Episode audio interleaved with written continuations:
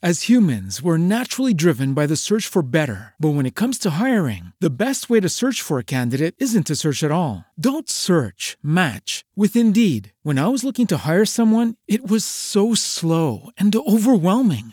I wish I had used Indeed. If you need to hire, you need Indeed. Indeed is your matching and hiring platform with over 350 million global monthly visitors, according to Indeed data, and a matching engine that helps you find quality candidates fast. Ditch the busy work. Use Indeed for scheduling, screening, and messaging so you can connect with candidates faster. And Indeed doesn't just help you hire faster. 93% of employers agree Indeed delivers the highest quality matches compared to other job sites, according to a recent Indeed survey. And listeners of this show will get a $75 sponsored job credit to get your jobs more visibility at Indeed.com slash podcast. That's Indeed.com slash podcast. Terms and conditions apply.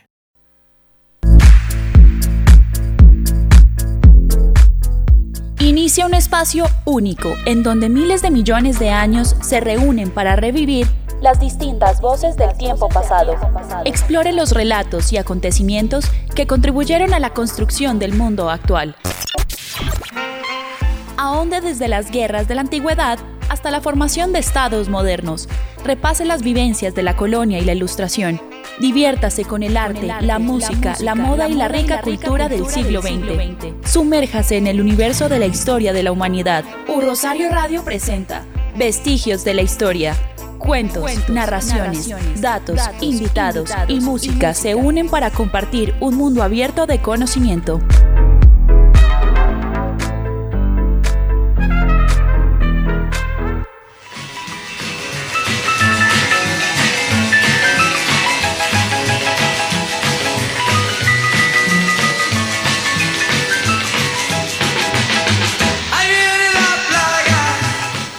Un saludo muy especial para todos los que en este momento se conectan a través de un Rosario Radio a Vestigios de la Historia.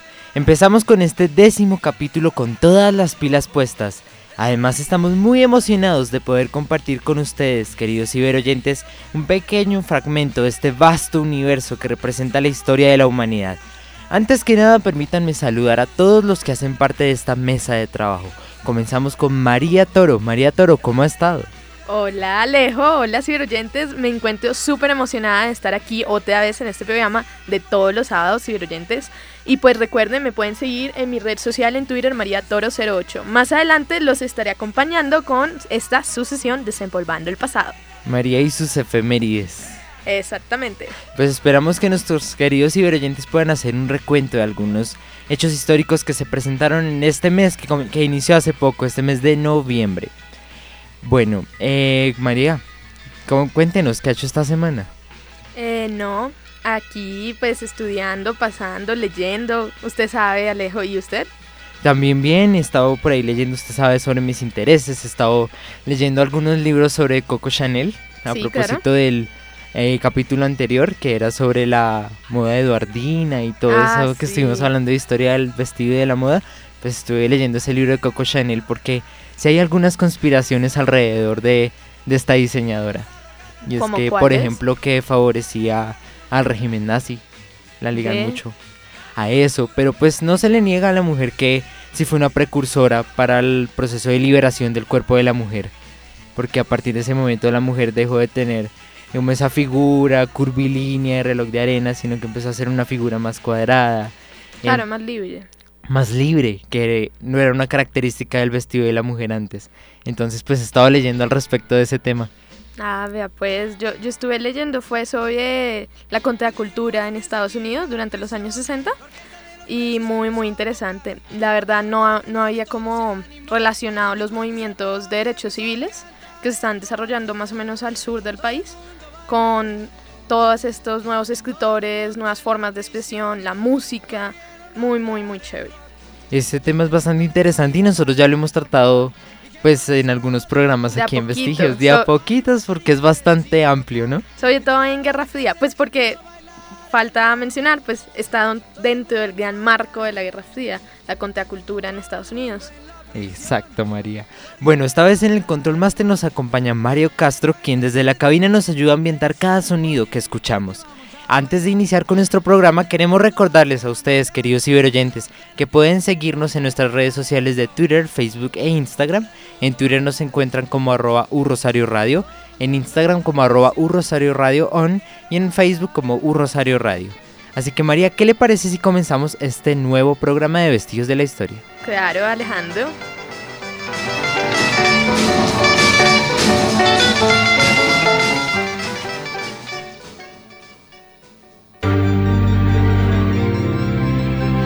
¿Y hoy, a qué suena el pasado?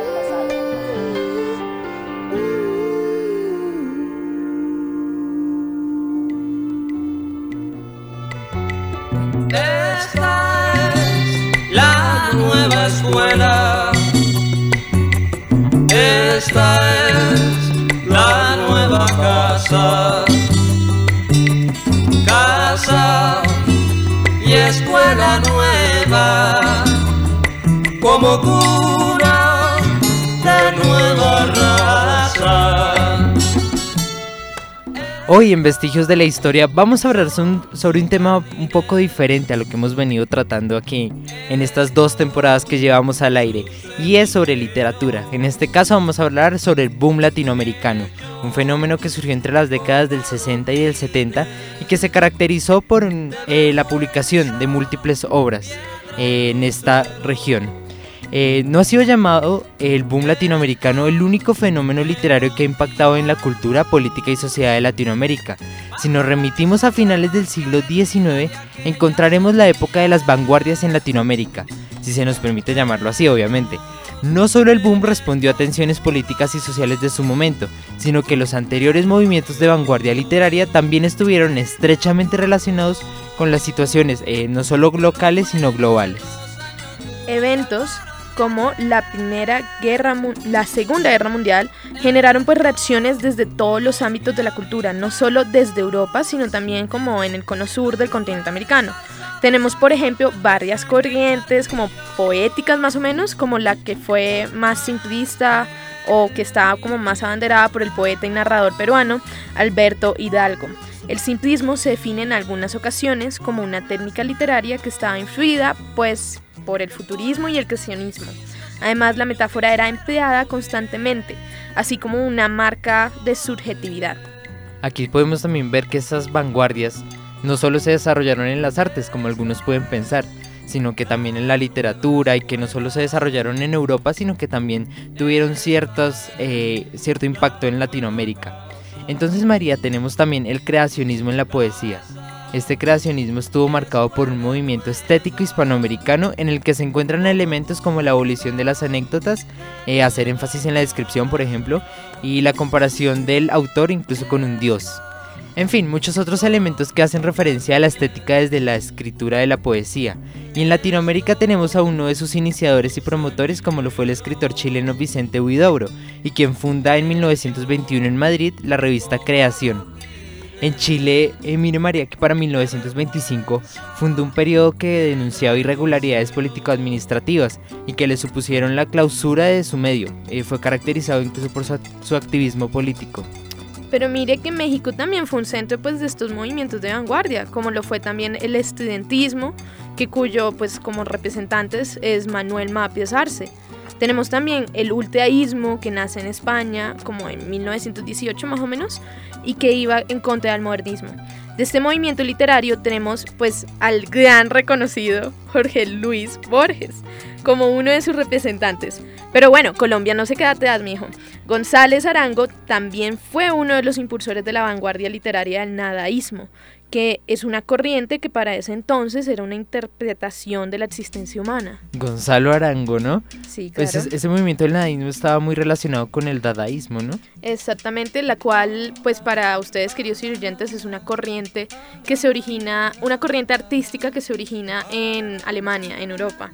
Es como más o menos del, los del periodo guerra y había mucho como de montajes y como críticas sociopolíticas. Es muy interesante, tienen que verlo. Ah. Esta vanguardia iba en contra del ambiente cultural, además, establecido por la academia, la iglesia y otros sectores de la tradición colombiana. Eh, la posición se planteó desde un ámbito literario, así como uno filosófico. Eh, a este se le unieron varios jóvenes que iban en pro de la protesta social. Por lo mismo, a mediados de los años 50 este movimiento toma pues bastante fuerza y se relaciona con la oposición que se le hizo al clima político de ese momento, como lo fue pues obviamente el gobierno de Gustavo Rojas Pinilla. Puede ser entendido en parte como un movimiento de la oposición izquierdista, podríamos decirlo. Pero más allá de eso, es importante tener en cuenta que el nadaísmo abogó por una abolición de la tradición en todos sus campos y nos referimos pues en este caso al literario, político, etc. En este momento estamos hablando sobre boom latinoamericano en vestigios de la historia, pero llegó el momento de una pauta institucional, así que ya regresamos. Ese camino lo escojo. Sigue conectado con Vestigios de la Historia. Síguenos en Twitter, arroba Rosario Radio. Comunidad Rosarista en 2020 seremos la primera opción para los estudiantes que buscan aprender en un ambiente universitario de alto desempeño y vocación internacional. Movemos fronteras a través de la investigación, la promoción de la equidad y la diversidad. Entregamos a la sociedad los mejores ciudadanos con visión global. Somos actores protagónicos de los grandes temas del país. Nuestra U se está transformando. ¿Y tú? Visión 2020, Universidad del Rosario.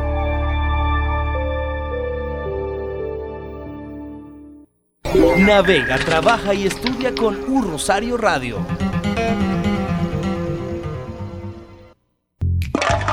Reduce, reutiliza, recicla. En la Universidad del Rosario te invitamos a participar en la construcción de una comunidad más consciente y sostenible. Clasifica y recicla correctamente y así un estudiante más logrará su beca. Recuerda que si se recicla el cartón, papel, plástico, periódico, vidrio, aluminio y tetrapack. Y recuerda que no se reciclan los empaques contaminados, sucios, con residuos de comida o engrasados. Reduce, reutiliza y recicla una campaña de la Universidad del Rosario y U Rosario Radio. Porque cumples lo que prometes. Para que los demás sepan qué esperar. Porque hablas y actúas con claridad. Servir nos hace grandes. Universidad del Rosario. Comunidad Rosarista, como parte de nuestra visión 2020, será lograr una universidad con carácter internacional y reconocimiento nacional. Contamos con todos los recursos para ser una comunidad universitaria de alto desempeño, que mueve las fronteras de la ciencia a través de la investigación. La calidad y los resultados concretos son los atributos que fundamentan nuestro reconocimiento en Colombia y en el exterior. Nuestra visión global permite encontrar respuestas idóneas que nos convierten en actores protagónicos de los grandes temas del país. Nuestra U se está transformando. ¿Y tú? Visión 2020, Universidad del Rosario.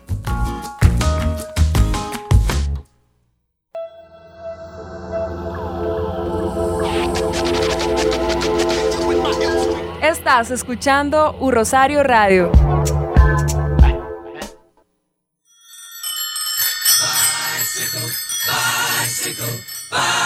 Para todos los biciusuarios rosaristas hay buenas noticias. Acomoda tu bicicleta y siéntete seguro en el nuevo espacio para ciclo parqueadero en el sótano de la sede claustro.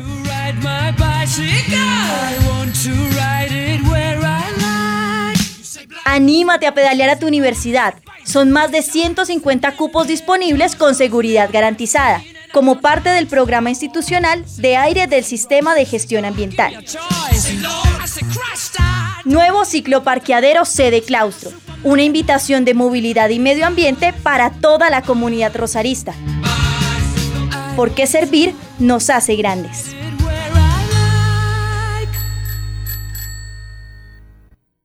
Un Rosario Radio, emisora online de la Universidad del Rosario.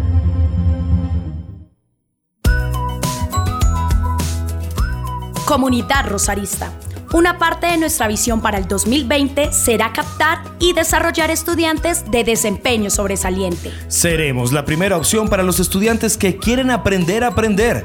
Eso nos motiva a innovar en la imagen que proyectamos a nuestros potenciales estudiantes. Trabajamos coordinadamente para brindar al país una oferta académica, pertinente y de excelencia. Aprender a aprender se traduce en trayectorias integrales de aprendizaje que generan un importante valor agregado a nuestros estudiantes y egresados. Nuestra U se está transformando. ¿Y tú? Visión 2020. Universidad del Rosario.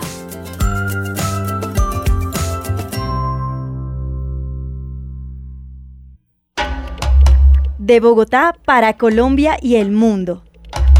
Estás escuchando U Rosario Radio. Estás escuchando Vestigios de la Historia. Cree mi cuerpo, cree mis manos que se acaban. Y regresamos aquí a Vestigios de la Historia y nos place saludar a uno de nuestros compañeros de la mesa de trabajo, a Sergio Maecha, quien llegó hace poquito. Alejandro, María, muy buenas tardes. Qué pena con ustedes haber llegado tan tarde, pero bueno, aquí estamos nuevamente en Vestigios de la Historia. Qué pena con ustedes.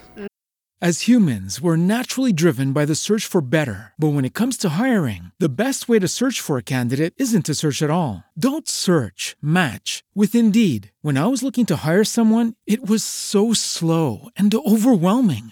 I wish I had used Indeed. If you need to hire, you need Indeed. Indeed is your matching and hiring platform with over 350 million global monthly visitors, according to Indeed data, and a matching engine that helps you find quality candidates fast. Ditch the busy work. Use Indeed for scheduling, screening, and messaging so you can connect with candidates faster. And Indeed doesn't just help you hire faster. 93% of employers agree Indeed delivers the highest quality matches compared to other job sites, according to a recent Indeed survey. And listeners of this show will get a $75 sponsored job credit to get your jobs more visibility at Indeed.com slash podcast. That's Indeed.com slash podcast. Terms and conditions apply. No, se, preocupe. Sergio. Nuestra compañera Paola Ginas no pudo acompañarnos el día de hoy porque eh, se enfermó. Exactamente. Pero esperamos tenerla pronto, nuevamente con su historia agenda y con sus datos para que nuestros ciberoyentes puedan es conocer un poco más sobre la historia, pues basados en películas, en libros. Estaba, estaba debiéndonos Paola Ginás una, historia, agenda, pero bueno,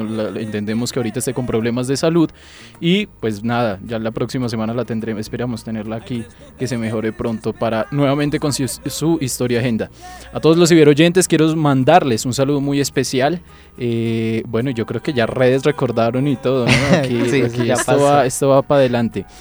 Seguimos aquí en el tema del día de hoy, en Vestigios de la Historia, como lo es el boom latinoamericano. El boom latinoamericano es uno de los movimientos que, digamos, marca la literatura eh, en nuestro continente latinoamericano, ¿o no?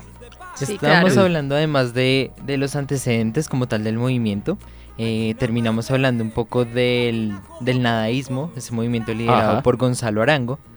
Y pues eh, cabe resaltar que dentro de ese movimiento hubo personalidades reconocidas como el poeta Milcar Osorio, eh, la escritora Fanny Buitrago, que se habla mucho de escritores hombres, pero no mucho de mujeres. Eh, también el filósofo y diplomático Fernando González Ochoa, el poeta Eduardo Escobar, el novelista Germán Espinosa, entre muchos otros. Todos ellos ayudaron de una u otra forma a la consolidación del nadaísmo. Pero para acercarnos un poco a la idea de esta corriente vanguardista, escuchemos un fragmento del manifiesto del nadaísmo. Aquella misma muchachita vuelve a recortar su saya. Pateamos la piedra tumbal y resucitamos. Sonó la hora de bautizar la tierra con una nueva barbarie purificadora. El planeta hiede a almas muertas. No más resignación, no más derrotismo. Se abre el proceso. Vamos a acusar a enterrar a los muertos, a limpiar la tierra de excrementos. Vamos a vivir. Nuestro mensaje es de muerte. Seremos tiernos como verdugos. De este apocalipsis solo se salvarán los vivos. Nuestro diluvio es de odio. No perdonaremos. No hay que ser blandos ni compasivos. Hay que ser crueles insobornables al bien, hay que ser peores que virtuosos. Hay que consumar la muerte del humanismo en esa región del espíritu donde el hombre está muerto, en sus ilusiones. La razón es una rata muerta, hiede. Un vaho de putrefacción asciende de los poros hasta el alma, infecta la carne, la vida, el planeta. Todos los valores de esta civilización más factorizada y marxista hay que arrojarlos a la cañería sin excepción. El hombre está corrompido desde la cabeza hasta el coxis. Nuestra literatura será el purgante para que el hombre defeque sus razones. Aspiro a ser como escritor el arquitecto de la destrucción. Instalado en mi trono planificaré el caos, la ruptura del orden, la desesperanza inminente, el aniquilamiento total, el triunfo de la desesperanza.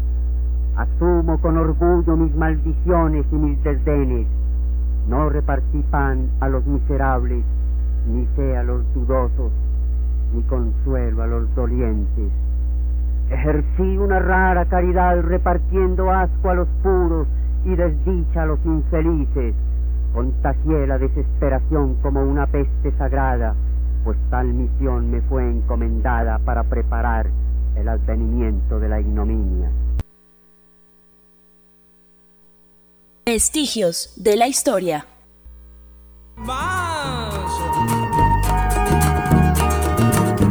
Los hierros se fundieron Escuchábamos un fragmento del el manifiesto nadaísta, que bueno, no, no, toca no se puede confundir con el dadaísmo, ¿no? Que es como otra, otra cosa aparte.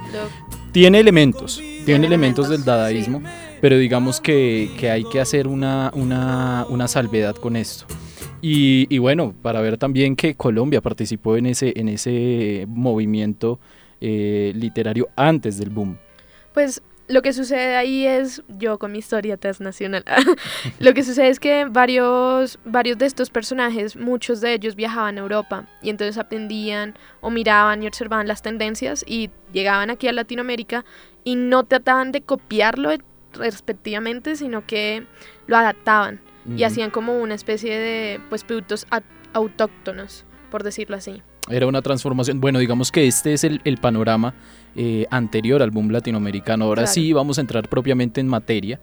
Mm, y, digamos esto, esto era como una introducción, ¿sí? A, manera de introducción o de, o de contextualización de qué había antes del boom. Y para dar cuenta que el boom latinoamericano, si bien movió bastante, eh, bastantes fibras, ¿sí? Eh, no quiere decir que fue el único. Antes también habían nuevas, eh, otros, otros, por así decirlo, convergencias de, movimientos que pusieron en el escenario el cuestionamiento de la sociedad, de la política y demás. Eh, el boom latinoamericano, digamos, puede ser definido como un fenómeno editorial y literario que surgió aproximadamente entre las décadas del 60 y el 70 en términos más específicos, este fenómeno consistió en la popularización y distribución de diversas obras literarias propias de autores latinoamericanos en todo el mundo. No sé si podremos hablar aquí un poco de la democratización de la cultura. Mm, más o menos. Yo diría que, digamos, entendido en el sentido de que hay más acceso, digamos, a, a, estas, a este mundo literario, no quiere decir que antes no hubiese. Pero, pero digamos que sí hay un intento por, por mejorar este, esta, este, no sé acceso, sino tal vez como eh, discusión o, tal vez consideración de las obras literarias latinoamericanas. Pues es que yo lo vería más como intento, no tanto como de que todo el mundo tenga acceso a las obras literarias, sino más bien de crear cosas nuevas pero a partir de lo que nosotros tenemos y generar nuestros propios conceptos, nuestras propias imágenes, diría yo.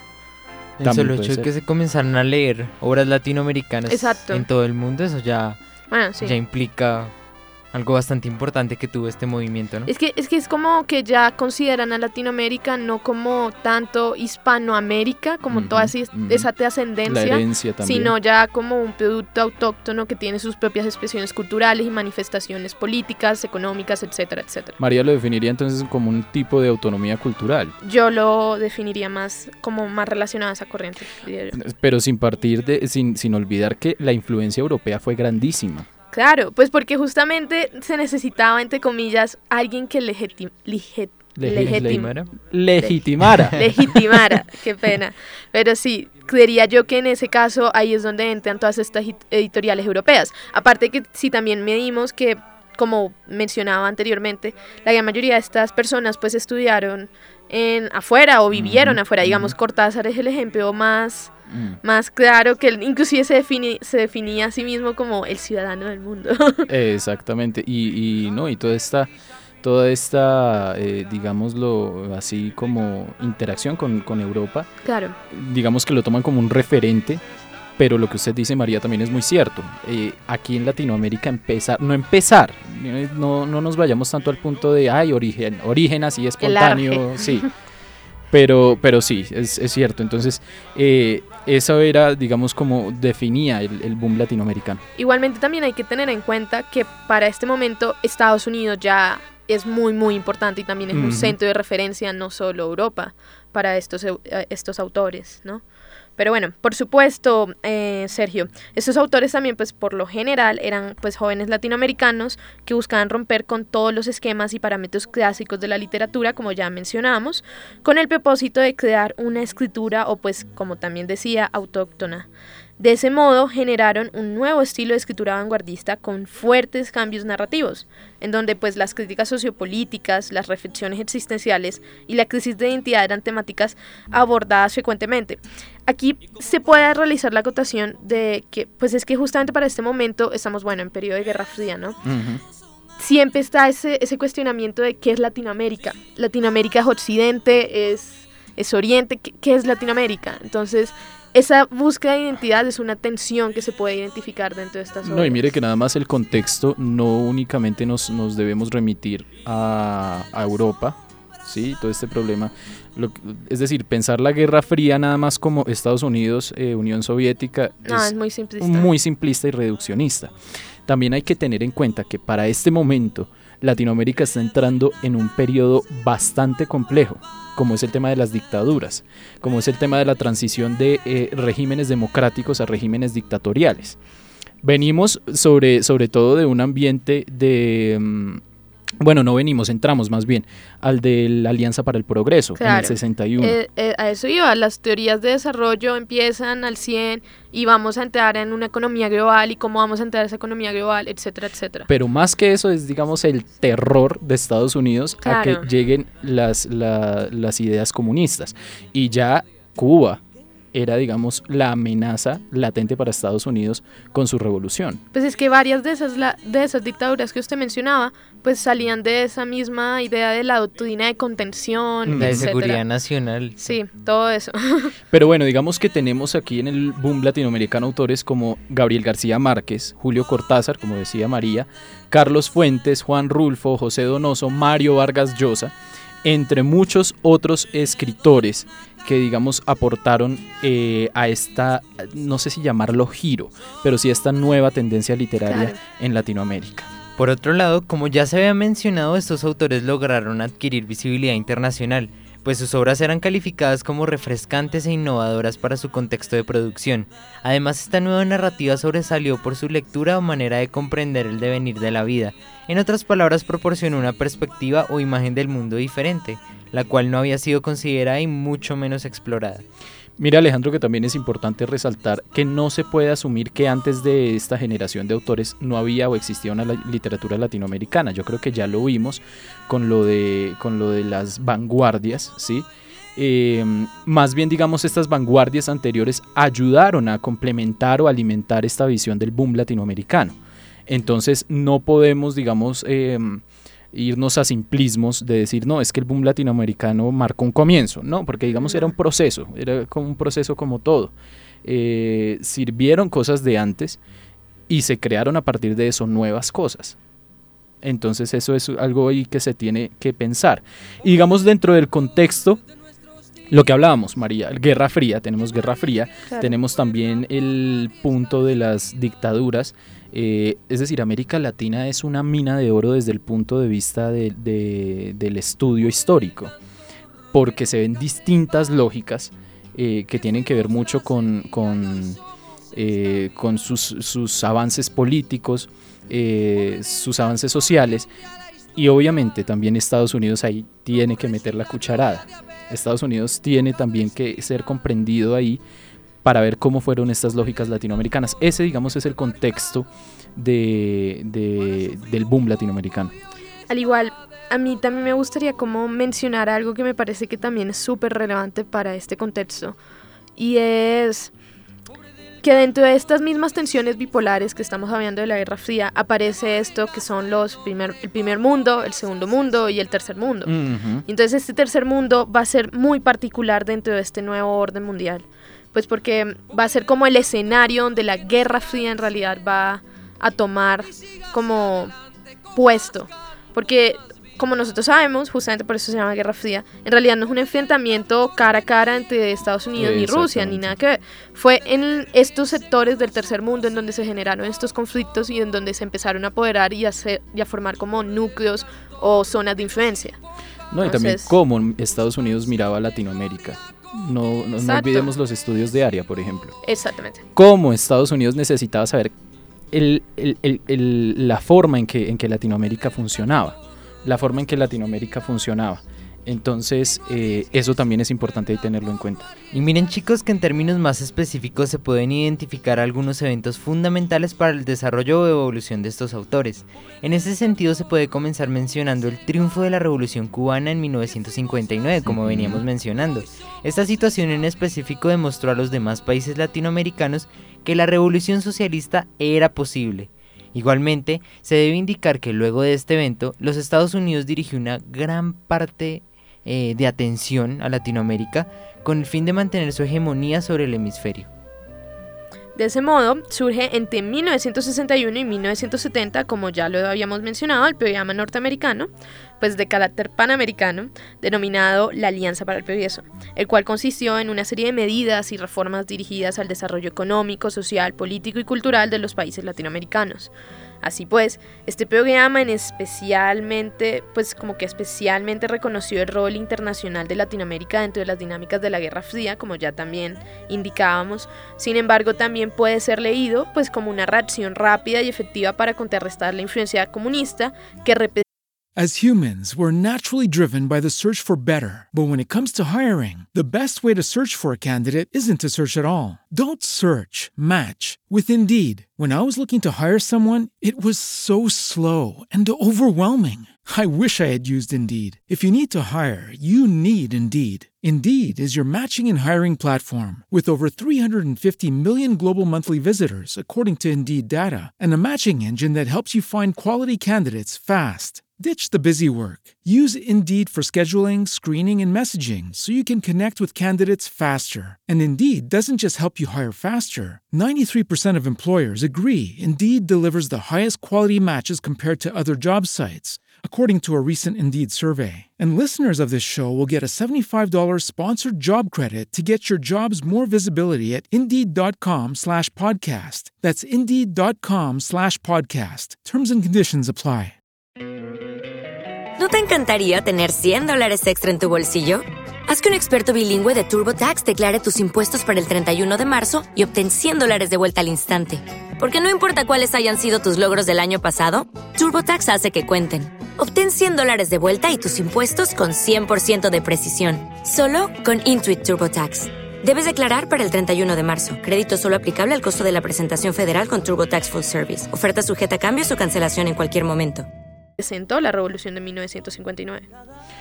Tenemos también, así para grandes rasgos, miremos un poco más el contexto latinoamericano. Tenemos eh, regímenes militares dictatoriales. Entre ellos resaltamos, digamos, la administración del general Juan Domingo Perón en Argentina entre el 52 y el 55, aunque acordémonos que Perón ya en el 46 había subido al poder.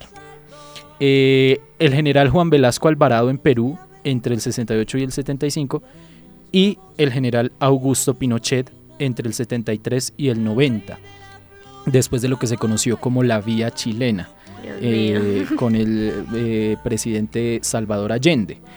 Es un periodo de transición y de convulsiones políticas y sociales bastante fuertes. Y entonces ahí está enmarcado el, el boom latinoamericano. Así pues, los escritores de la generación del boom hicieron frente a grandes movimientos de convulsión social a lo largo de su juventud, siendo entonces su narrativa la principal manifestación de sus pensamientos, opiniones y experiencias. Incluso, gracias a su compromiso político, algunos escritores fueron exiliados o expulsados de su país de origen, lo cual fue significativo para sus carreras, puesto que pues gracias a ellos eh, sus obras alcanzaron una alta difusión en distintos medios editoriales. Por último, chicos, es importante considerar un posible, como entre comillas, origen del boom. No obstante, es importante tener en cuenta que en realidad, según varios historiadores, no hay una cronología exacta que pueda definir un inicio o un término de este fenómeno literario en particular. Es por ello que lo más cercano a una periodización del boom se da a partir de una clasificación o selección de obras representativas del movimiento. Así pues, la discusión gira en torno a cuál fue la primera obra del boom.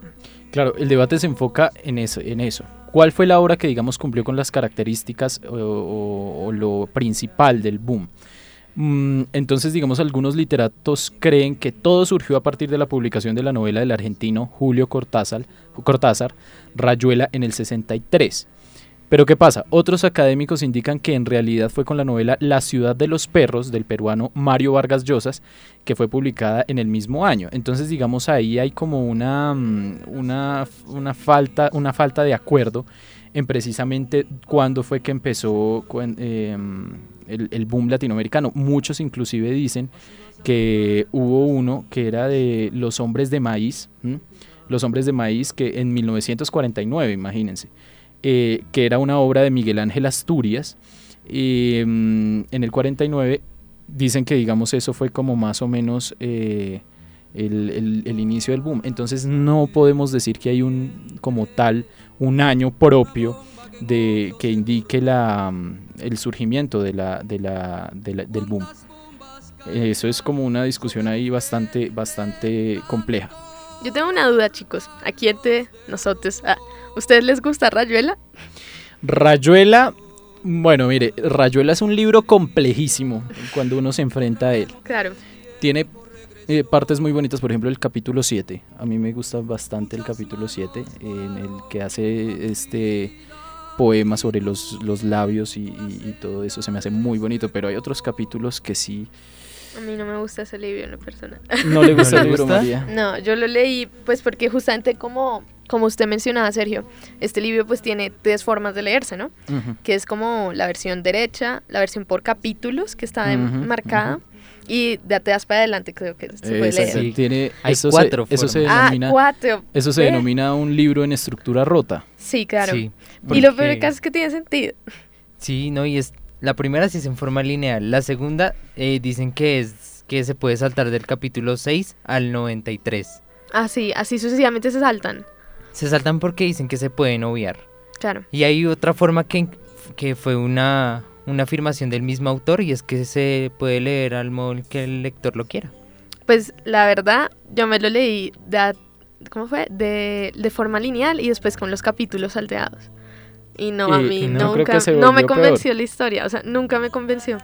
Bueno, entonces, pues la única, manera, la, duda. la única manera de tomar una posición es leyéndolo, ¿no? Claro, tienen que leerlo, y oyentes. La verdad es un buen libro, pero pues no es para el gusto de todos. Hoy, aunque no tengamos historia de agenda, sí vamos a hablar de algunas obras a lo largo del programa, entonces hay como para que ustedes las lean. Se vayan agendando, se vayan agendando aquí con vestigios de la historia aunque en realidad varios de los autores de esta generación consideraban que no tuvieron ningún inicio como tal y simplemente fueron huérfanos que comenzaron a escribir con base a autores y tendencias europeas, e incluso algunos indicaron que la única inspiración previa a autores más cercanos fueron los vanguardistas de principios del siglo XX, Ahora bien, otro de los debates que gira en torno al boom latinoamericano es la influencia de los círculos editoriales dentro del mismo fenómeno. Por eso, queridos ciberoyentes, los queremos invitar a que escuchen con nosotros un fragmento de una entrevista de 1977 a Julio Cortázar sobre esta cuestión en particular. Empezando porque, como en el caso de cómic, eh, siempre me ha molestado que un fenómeno latinoamericano eh, sea definida con un término inglés que es políticamente muy significativa, esa debilidad, lamentable debilidad, eh, yo creo que el boom responde al azar, a ese azar, ese azar que hace tan bien las cosas. El azar hace muy bien las cosas en la historia, lo hace mucho mejor que la lógica. Que en un momento histórico importante para América Latina, en que está dominada por un imperialismo que la quiere convertir en una factoría, en una colonia, pues el azar haga que aparezcan cinco, seis, ocho excelentes escritores que lanzan un montón de libros y de golpe crean un estado de conciencia que abarca todo el continente. Porque mira, Joaquín, y esto es importante, Tú sabes cómo ha sido atacado el boom, considerándolo una especie de maniobra editorial, considerando que la promoción de los editores había lanzado al boom. Bueno, yo no estoy calificado para hablar de eso, porque yo soy uno de los protagonistas del boom, pero puedo decirte que mi obra personal fue hecha en la soledad, fue hecha en la pobreza, fue hecha sin el menor apoyo editorial, y que cuando los editores se despertaron a mis libros, a los libros de Fuentes, a los de García Márquez, a los de Vargas Llosa, se despertaron porque las primeras precarias y difíciles ediciones habían sido bruscamente leídas por un montón de gente que se las pasó de mano en mano y los editores que no son tontos y que están ahí para ganar dinero comprendieron perfectamente que esos escritores había que editarlos. Ellos no nos inventaron a nosotros. Nosotros escribimos solos, además lejos de América Latina.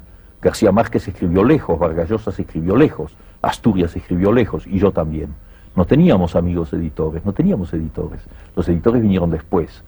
Y es una, es una tentativa de deformar la realidad, sostener que el boom es una maniobra hecha con fines de promoción. Porque la verdad es que ninguna promoción editorial ha salvado a un autor o a una literatura.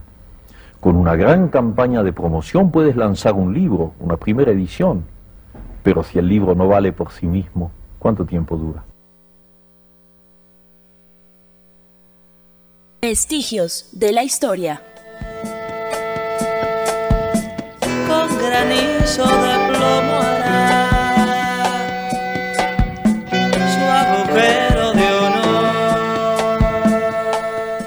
Bueno, queridos y oyentes, como escuchamos hace un momento, estábamos en una entrevista con Julio Cortázar.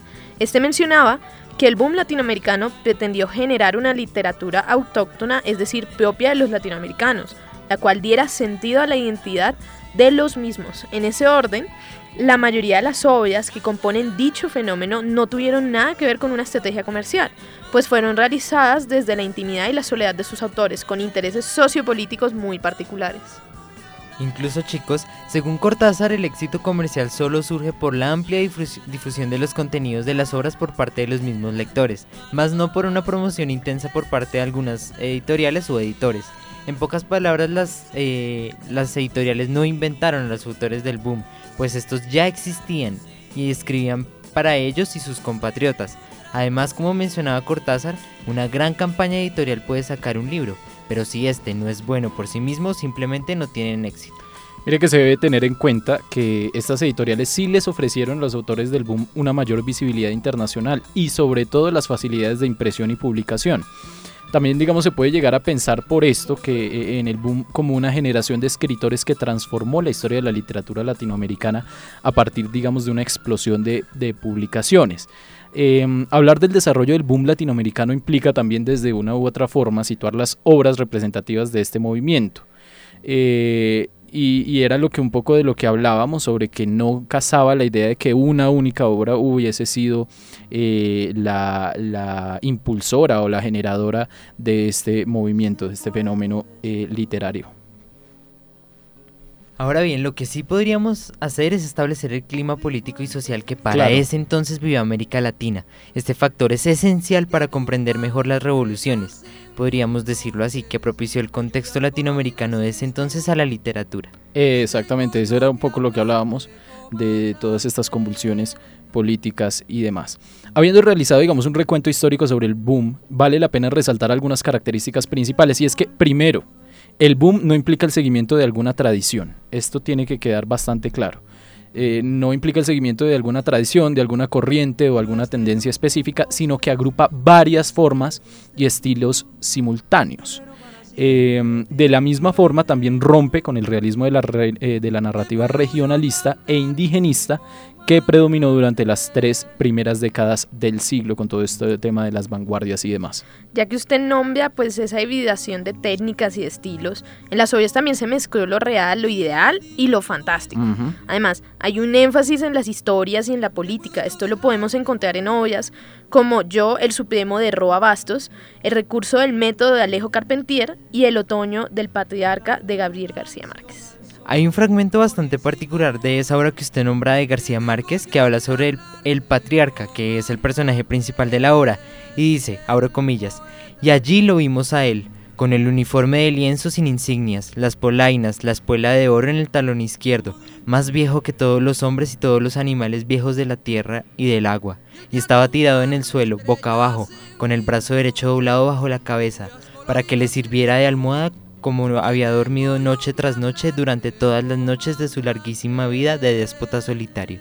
Vea pues, vea pues, yo creo que en ese fragmento de esa obra también podemos notar otra característica de las obras del boom y es esa mezcla entre la denuncia social y los problemas existenciales del hombre.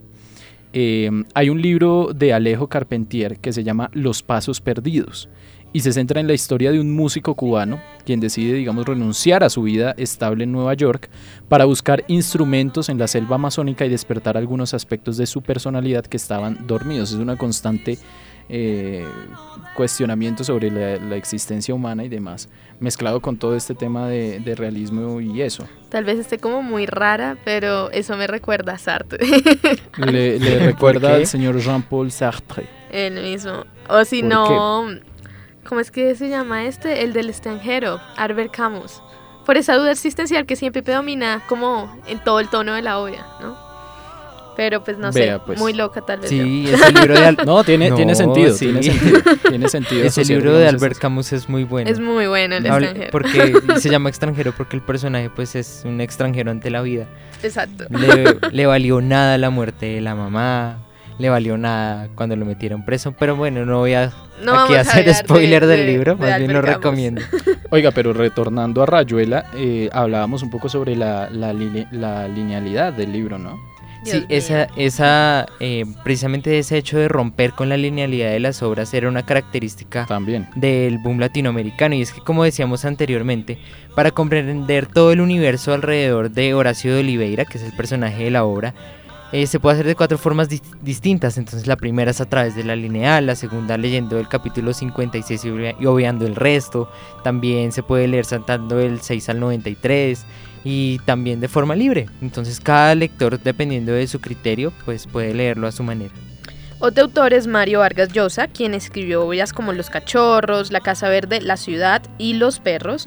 Y pues Vargas Llosa implementa algunas metáforas mediante las cuales relaciona al hombre con un animal. Por ejemplo, en este libro que ya mencionaba, cuando habla de cachorros no hace referencia pues a los perritos, sino que utiliza esto para hacer alusión a un grupo de jóvenes inmaduros que actúan de acuerdo a los lineamientos de la sociedad en la que se encuentran. Y ya hemos hablado de varios autores, también está Gabriel García Márquez, Juan Rulfo, Carlos Fuentes, Alejo Carpentier, que era el que ahorita hacíamos referencia, y otros escritores que también hicieron parte de este boom latinoamericano. Pero, ¿dónde quedan las mujeres? Aunque varias de ellas se dedicaron, digamos, a ser asistentes mientras que los escritores redactaban sus obras, hay varias escritoras que fueron fuente de inspiración para ellos. Tenemos, por ejemplo, a María Luisa Bombal, una escritora chilena que según la, escritora Nuria Mat, Juan Rulfo no existiría sin ella. El papel de la mujer acá es fundamental para también entender los procesos del boom latinoamericano. Recordemos que la historia no solo la construyen los hombres, sino que la construyen los seres humanos, tanto hombres como mujeres. Vamos a una pausa y ya regresamos con más vestigios de la historia. As humans, we're naturally driven by the search for better. But when it comes to hiring, the best way to search for a candidate isn't to search at all. Don't search, match with Indeed. When I was looking to hire someone, it was so slow and overwhelming. I wish I had used Indeed. If you need to hire, you need Indeed. Indeed is your matching and hiring platform with over 350 million global monthly visitors, according to Indeed data, and a matching engine that helps you find quality candidates fast. Ditch the busy work. Use Indeed for scheduling, screening, and messaging so you can connect with candidates faster. And Indeed doesn't just help you hire faster. 93% of employers agree Indeed delivers the highest quality matches compared to other job sites, according to a recent Indeed survey. And listeners of this show will get a $75 sponsored job credit to get your jobs more visibility at Indeed.com slash podcast. That's Indeed.com slash podcast. Terms and conditions apply. Hey guys, it is Ryan. I'm not sure if you know this about me, but I'm a bit of a fun fanatic when I can. I like to work, but I like fun too. It's a thing. And now the truth is out there. I can tell you about my favorite place to have fun. Chumba Casino. They have hundreds of social casino style games to choose from with new games released each week. You can play for free anytime, anywhere and each day brings a new chance to collect daily bonuses. So join me in the fun. Sign up now at ChumbaCasino.com. No purchase necessary. BGW. Void were prohibited by law. See terms and conditions. 18 plus.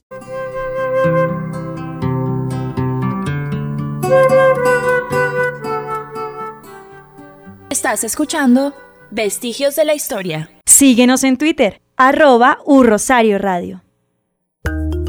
Comunidad Rosarista en 2020 seremos la primera opción para los estudiantes que buscan aprender en un ambiente universitario de alto desempeño y vocación internacional. Movemos fronteras a través de la investigación, la promoción de la equidad y la diversidad. Entregamos a la sociedad los mejores ciudadanos con visión global. Somos actores protagónicos de los grandes temas del país. Nuestra U se está transformando. ¿Y tú? Visión 2020, Universidad del Rosario.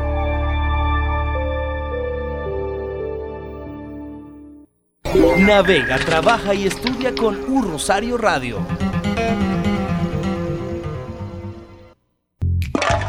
Reduce, reutiliza, recicla.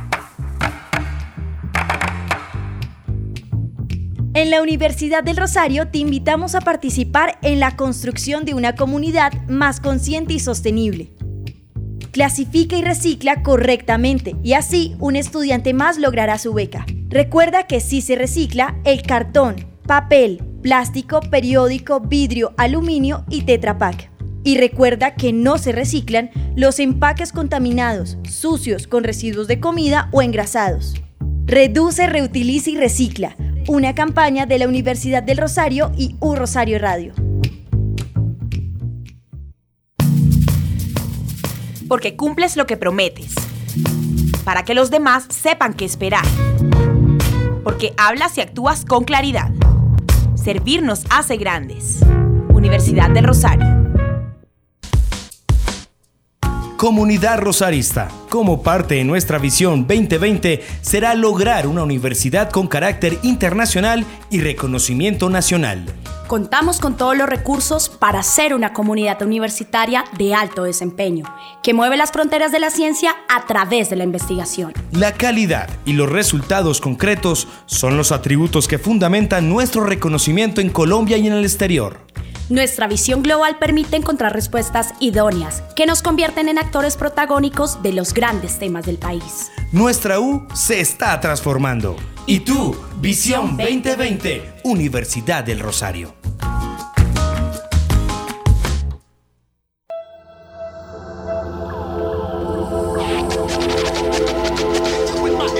Estás escuchando U Rosario Radio.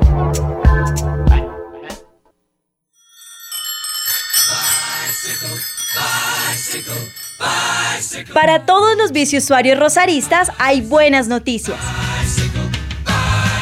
Acomoda tu bicicleta y siéntete seguro en el nuevo espacio para ciclo parqueadero en el sótano de la sede claustro.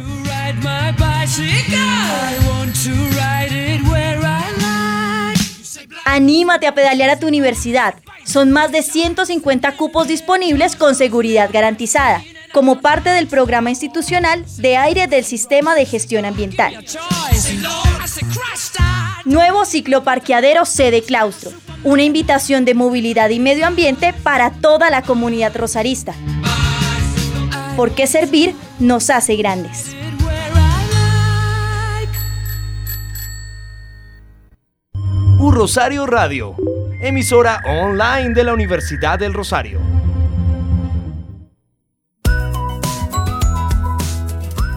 Comunidad Rosarista una parte de nuestra visión para el 2020 será captar y desarrollar estudiantes de desempeño sobresaliente. Seremos la primera opción para los estudiantes que quieren aprender a aprender. Eso nos motiva a innovar en la imagen que proyectamos a nuestros potenciales estudiantes. Trabajamos coordinadamente para brindar al país una oferta académica, pertinente y de excelencia. Aprender a aprender se traduce en trayectorias integrales de aprendizaje que generan un importante valor agregado a nuestros estudiantes y egresados. Nuestra U se está transformando. ¿Y tú? Visión 2020. Universidad del Rosario.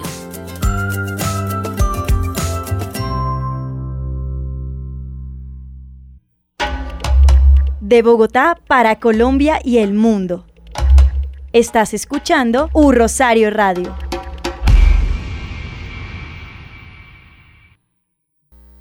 Estás escuchando Vestigios de la Historia. Esto no puede ser lo más que una canción. Seguimos aquí en Vestigios de la Historia. Gracias por continuar con nosotros. Les recordamos que pueden seguirnos en nuestras redes sociales de Twitter, arroba Rosario Radio, participar ahí con el hashtag, interactuar con el hashtag Vestigios de la Historia. En Instagram, Rosario Radio ON o en Facebook, Rosario Radio. También les recordamos que pueden encontrar nuestros podcasts en Spreaker, no solo los de Vestigios de la Historia, sino de toda la parrilla de programación de Rosario Radio. El, día el tema del día de hoy es el boom latinoamericano y estábamos hablando un poco de que así como hubo grandes escritores que aportaron, a, que, bueno, no que aportaron, caracterizaron al boom latinoamericano, también las mujeres tuvieron un papel fundamental para este periodo. Ya habíamos nombrado a María Luisa Bombal, eh, que digamos decía que la escritora Nuria Amat decía Juan Rulfo no existiría sin ella. Bastante diciente esas palabras, ¿no? Claro. Hágame el favor. Eh, y otras escritoras fueron también Rosario Castellanos, Elena Garro, Clarice Lispector, quienes a través de sus obras también apoyaron al movimiento y de la misma forma contribuyeron a que más escritores, digamos, surgieran, no surgieran, sino que eh, producieran o se inspiraran en este movimiento. Bueno, y como pueden imaginarse chicos, el impacto cultural que tuvo el boom latinoamericano fue muy grande. El más obvio pues fue el surgimiento de otros movimientos literarios denominados como el post-boom que, hizo común que se hizo común para el año 1980. Pese a que surgió inmediatamente después del boom, el post-boom no comparte muchas de sus características, sino que sus escritores no se preocupan por la creación de nuevos tipos de literatura y más bien utilizan pues estilos más pues, directos y fáciles de leer, volviendo al realismo y dejando de lado las preocupaciones existenciales que ya mencionábamos anteriormente. Así es, María. De hecho, el postboom tiene preferencia por la narrativa histórica basada en hechos reales, con temas como el exilio político y el fortalecimiento de la literatura femenina, por lo que se destacan autoras como Luisa Valenzuela e Isabel Allende. Pero aparte del surgimiento de este movimiento, el boom fue importante para consolidar la forma en que la cultura latinoamericana fue vista por el resto del mundo, por lo que su auge permitió el surgimiento de nuevos autores y el aumento en la producción de novelas. El boom también llegó a Europa. Esto es importante ahí. Eh, llega a Europa conquistando a miles de escritores, especialmente españoles, por esta, digamos, eh, interacción entre la... Recordemos que parte de las vanguardias venían eh, de España, ¿no? Pues es decir, las, las, grandes influencias de España sobre la literatura en Latinoamérica también, digamos, generó un, un, un importante tema ahí. Esto, este el boom entonces eh, influencia a escritores especialmente españoles, pero además otro movimiento surgido del impacto del boom fue uno que se denominó como... Mm, em, em, se me va ahorita el nombre. Em, bueno, eh, bueno, el caso es que esta influencia de, las, de, los movimientos surgido en la década de los 90 como reacción al realismo mágico que con el boom venía eh, predominando en Latinoamérica, se caracterizó por mostrar la cultura pop y la vida cotidiana en América Latina de finales del siglo XX. Además dejó de agregar romanticismo a la violencia y surgen relatos relacionados con la delincuencia, la sexualidad explícita y el narcotráfico, así como digamos el estilo Rosario Tijeras. El movimiento para nuestros ciberoyentes es M. Condo. M. Condo. M. Condo es una corriente literaria de Hispanoamérica que, que surgió en la década de los 90 como reacción eh, de las, contra la escuela literaria del realismo mágico que dominaba para esa época la recepción europea de la literatura de América Latina desde 1960. Vea, pues entonces ahí vemos, digamos, la importancia y la influencia del boom en Latino, en Europa, ¿no?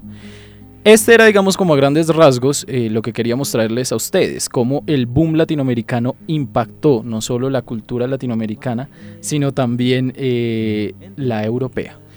Por ahora vamos con María Toro, que nos tiene aquí en Vestigios de la Historia, desempolvando el pasado.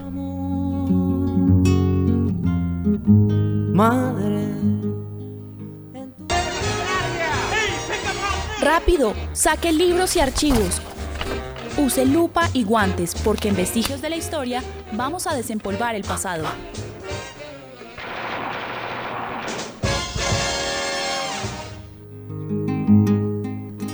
Bueno, queridos oyentes, seguimos con este su programa Vestigios de la Historia. Hoy les vengo a comentar algunos de los sucesos y acontecimientos más relevantes del mes de noviembre en la historia. Así pues, empecemos a desempolvar el pasado. Para iniciar, el 5 de noviembre de 1879 falleció en Cambridge, Reino Unido, el científico y físico James Clerk Maxwell, reconocido por la formulación de la teoría de radiación electromagnética. Esta teoría unifica los conceptos de electricidad, magnetismo y luz con el propósito de explicar el carácter electromagnético de la luz. Bueno muchachos, ¿ustedes conocían a este científico? Claro, es decir, es uno de los promotores, digamos, de, estos estudios y que de una u otra manera fueron eh, fundamentales para Einstein. Claro. Es decir, la discusión ahí entre, entre lo que Maxwell aportó a, los otros científicos es, es, importantísimo hablar de este personaje para comprender, digamos, la ciencia eh, de este entonces. Algo interesante de este científico es que fue un, fue un prodigio desde temprana edad. Desde su, desde su, adolescencia presentó un ensayo ante la Real Sociedad de Edimburgo y a los 16 años entró a la Universidad de Edimburgo para luego pasar a la prestigiosa Universidad de Cambridge. Claro, pues. Sí. tenía grandes conocimientos en física, en matemáticas, además su aporte a esta teoría del electromagnetismo sigue vigente actualmente. Muchas teorías a lo largo del tiempo se han rebatido, pero, esta que sí fue promulgada en el Tratado sobre Electricidad y Magnetismo en el año de 1873. expuso la teoría y pues hasta el momento no ha sido rebatida. Ok. Siguiendo con el programa el 8 de noviembre de 1895, el físico alemán Wilhelm Conrad Röntgen, a partir de un experimento de tubos rayos catódicos, descubrió la radiación electromagnética. ¿Ustedes lo habían escuchado, chicos? Sí, y lo, lo, más curioso es la manera como empezó, digamos, a realizar estos experimentos sobre rayos X. Eh, pues en una, en una situación bastante precaria, con instrumentos precarios. de hecho, creo que hay una imagen que ponían como una, una clase, clase de película en la que, eh, con que bombardeaban con rayos y se ve, digamos, el, el, estómago así. Es, es, una, es una imagen bastante curiosa de los primeros métodos para realizar rayos X. La radiografía médica, ¿no? La radiografía médica. Ahí también podemos hablar de la mujer detrás de este hombre. Y es, su esposa eh, Ana Berta Röntgen. Ella pues fue básicamente su mano derecha. Ella, ellos se casaron y pues ella lo ayudó a, la formulación de varias teorías para estos experimentos. En realidad la primera foto de rayos X fue la mano de su esposa y se ve el anillo y todo. Ah, bueno, y verán la importancia de la mujer en la historia. Hay que dejar de, ver la historia como la escrita nada más por hombres. Eh, aquí, mejor dicho, movimientos así súper feministas, ¿no? sí, pero vale la pena. O sea, la historia a lo largo del tiempo ha sido un poco machista en ese aspecto. Bueno, pero digamos que la, tradicional, ¿no? Sí, la tradicional. Porque, Actualmente ya han cambiado las cosas. Sí. Desafortunadamente se nos está acabando el tiempo aquí en Vestigios de la Historia. Y les queremos agradecer a ustedes, queridos y oyentes, por habernos permitido acompañarlos en esta hora de historia y demás, y datos e invitados y demás. María Toro, hasta luego. Hasta luego, Sergio. Chicos, adiós, oyentes. Fue un placer estar con ustedes y acompañarlos en el día de hoy. Recuerden que me pueden seguir en mi red social en Twitter, MariaToro08. Alejandro Rivera. Sergio, María, gracias a ustedes y un saludo especial para todos nuestros oyentes. También un saludo grande a Paola, esperamos tenerla pronto por acá.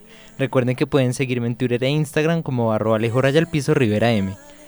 A todos ustedes muchísimas gracias. Hoy en el Control Master nos estuvo acompañando Mario Castro bajo la dirección general de Sebastián Ríos y quien les habla Sergio Maecha, que me pueden encontrar en Twitter como arroba maja Sergio. Síganos en nuestras redes sociales de Twitter, Instagram y Facebook. Ahí nos encontrarán también en Spreaker. Un saludo muy especial para ustedes y nos escuchamos la próxima semana con más vestigios de la historia. Feliz tarde.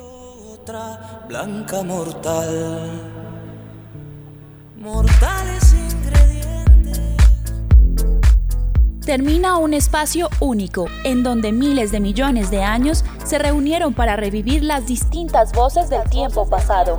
Exploramos los relatos y acontecimientos que contribuyeron a la construcción del mundo actual. Desde las guerras de la antigüedad hasta la formación de estados modernos, Un Rosario Radio presentó Vestigios de la Historia Cuentos, narraciones, datos, invitados y música se unieron para compartir un mundo abierto de conocimiento.